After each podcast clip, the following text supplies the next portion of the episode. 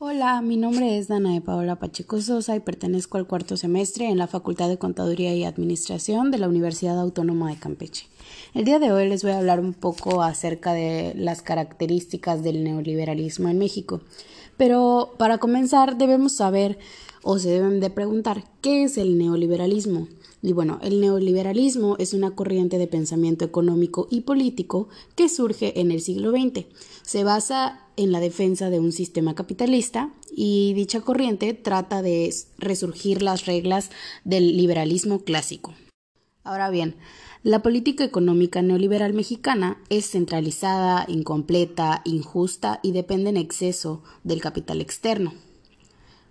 Con base a las características teóricas de la corriente neoliberal, se han ido estructurando los diferentes modelos neoliberales, lo que a su vez ha permitido a los diversos países aplicar medidas de política económica basada en este tipo de modelo.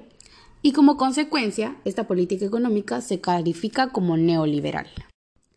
En México hablamos de neoliberalismo a partir del sexenio de Miguel de la Madrid, en 1982 a 1988 de ahí continúa el de Carlos Salinas de Gortari, de 1988 a 1994, y después Ernesto Cedillo, de 1994 a 1998. Y bueno, con base a todo esto, podemos decir que el neoliberalismo mexicano es una corriente que predomina en los círculos gubernamentales y se ha aplicado en forma puntual y rigurosa en el país. Es decir, que este modelo económico se manifiesta en la política económica neoliberal mexicana. Por otra parte, nuestro país en la década de los ochentas más o menos deseaba añadirse o integrarse en la economía mundial, por lo que necesitaba abrir la economía al mercado mundial.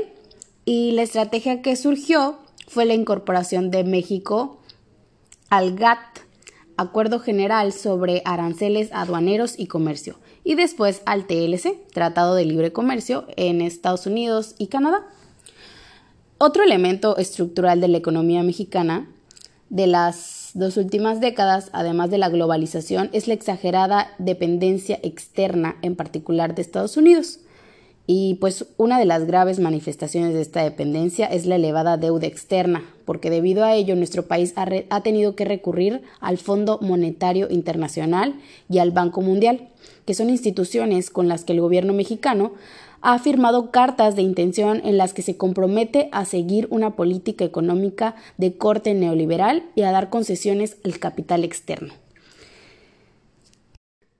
En consecuencia de este problema, surge una propuesta de un proyecto estratégico nacional, en el cual la parte que más destaca de este proyecto es que nos habla de renegociar el pago del servicio de la deuda externa de acuerdo con la capacidad de crecimiento de la economía. Es decir, que esto traería un beneficio sumamente importante para todo el país, porque pues de esta manera podríamos ir pagando poco a poco la deuda externa sin que perjudique tanto la economía del país. Por último, les voy a mencionar algunas características que yo considero más importantes del neoliberalismo mexicano, entre las que destacan que el neoliberalismo es autoritario, por lo que aplica en el Estado sin consultar a los principales grupos económicos del país es centralizado porque el gobierno no toma en cuenta las necesidades y características económicas de las diversas regiones y estados del país. Es un neoliberalismo incompleto porque no deja en libertad todas las fuerzas del mercado. El Estado ejerce controles y limitaciones en los aspectos que considera convenientes.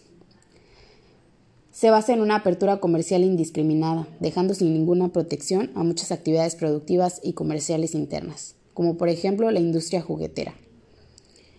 Favorece una privatización y reprivatización de prácticamente todas las actividades económicas que realiza el Estado, sin tomar en cuenta las características de las empresas a privatizar ni de los grupos adquirientes. Se ha favorecido a grupos ligados a esta esfera política. A través del neoliberalismo, el Estado pretende impulsar la modernización del país sin tomar en cuenta que todo esto va a traer consecuencias negativas. Y por último, el neoliberalismo económico aplicado en México se basa en un modelo teórico concebido por la burocracia estatal que choca contra la realidad en la que vivimos 96 millones de mexicanos, incluso más, y no la realidad de unos cuantos que tienen el poder económico.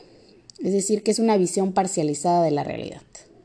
Y bueno, esto ha sido todo por mi parte. Espero que sea útil para quienes lo escuchen. Gracias.